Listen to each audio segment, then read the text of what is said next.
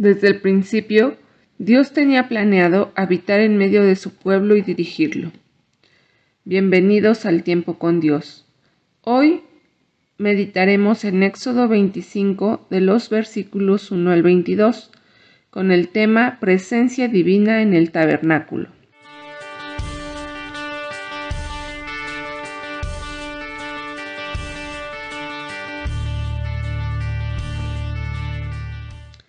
Leamos. Jehová habló a Moisés diciendo, Di a los hijos de Israel que tomen para mí ofrenda, de todo varón que la diere de su voluntad de corazón tomaréis mi ofrenda.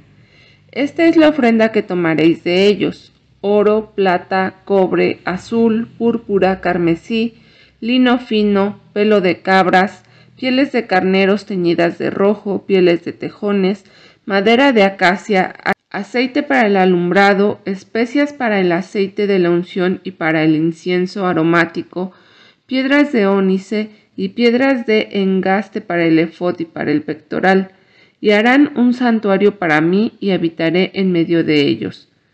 Conforme a todo lo que yo te muestre, el diseño del tabernáculo y el diseño de sus utensilios, así lo haréis. Harán también un arca de madera de acacia, cuya longitud será de dos codos y medio, su anchura de codo y medio y su altura de codo y medio, y las cubrirás de oro puro por dentro y por fuera, y harás sobre ellas una cornisa de oro alrededor. Fundirás para ello cuatro anillos de oro que pondrás en sus cuatro esquinas, dos anillos a un lado de ella y dos anillos al otro lado Harás unas varas de madera de acacia, las cuales cubrirás de oro, y meterás las varas por los anillos a los lados del arca, para llevar el arca con ellas. Las varas quedarán en los anillos del arca, no se quitarán de ella. Y pondrás en el arca el testimonio que yo te daré, y harás un propiciatorio de oro fino, cuya longitud será de dos codos y medio y su anchura de codo y medio. Harás también dos querubines de oro, Labrados a martillo los harás en los dos extremos del propiciatorio. Harás pues un querubín en un extremo y un querubín en el otro extremo. De una pieza con el propiciatorio harás los querubines en sus dos extremos. Y los querubines extenderán por encima las alas, cubriendo con sus alas el propiciatorio. Sus rostros el uno frente del otro, mirando al propiciatorio los rostros de los querubines y pondrás el propiciatorio encima del arca, y en el arca pondrás el testimonio que yo te daré, y de allí me declararé a ti y hablaré contigo de sobre el propiciatorio, de entre los dos querubines que están sobre el arca del testimonio, todo lo que yo te mandare para los hijos de Israel. Meditemos en este pasaje. En el libro del Éxodo, a partir del capítulo 25 que iniciamos hoy, se encuentra la descripción del tabernáculo. En estos capítulos, Dios da instrucciones a Moisés acerca de cómo construir el lugar donde él mismo habitaría aquí en la tierra en medio de su pueblo. En los versículos que hoy leemos, podemos ver que el tabernáculo fue construido con materiales preciosos de alta calidad, que debían ser ofrendados de manera voluntaria por el pueblo escogido lo cual nos muestra la grandeza y la trascendencia de Dios. Además, nos hace recordar que nuestras ofrendas a Dios deben ser dadas con liberalidad, en gratitud y consagración a Él.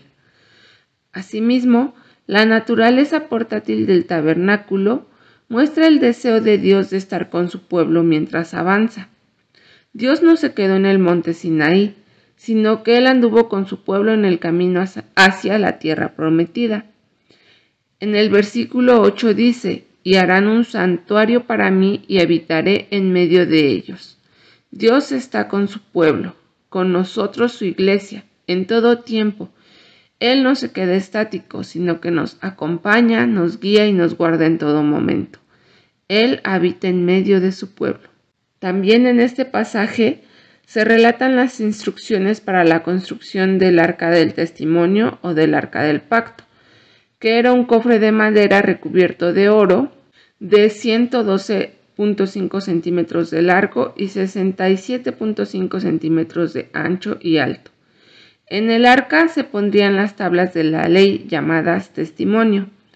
La ley era un testimonio a los israelitas para orientarlos en sus deberes y se convertiría en un testimonio contra ellos si es que la transgredían. También se construyó el propiciatorio, en el cual estaban los querubines, los cuales fueron construidos de oro, uno frente al otro. Ambos miraban hacia el arca, representando así la asistencia de los ángeles a Dios, su disposición para hacer su voluntad y su anhelo de mirar la manifestación del Evangelio. También se dice que Dios se sienta en el propiciatorio entre los querubines. Ahí Él daría su ley y escucharía a su pueblo en las súplicas que le hicieran, así como un príncipe lo hace desde su trono. También en el propiciatorio se realizaba el acto de expiación cuando el sumo sacerdote entraba en el lugar santísimo para expiar los pecados de todo el pueblo. Es en la presencia de Dios donde somos limpiados de nuestros pecados, somos instruidos y también somos escuchados. Agradezcamos a Dios porque Él ha sido propicio para nosotros.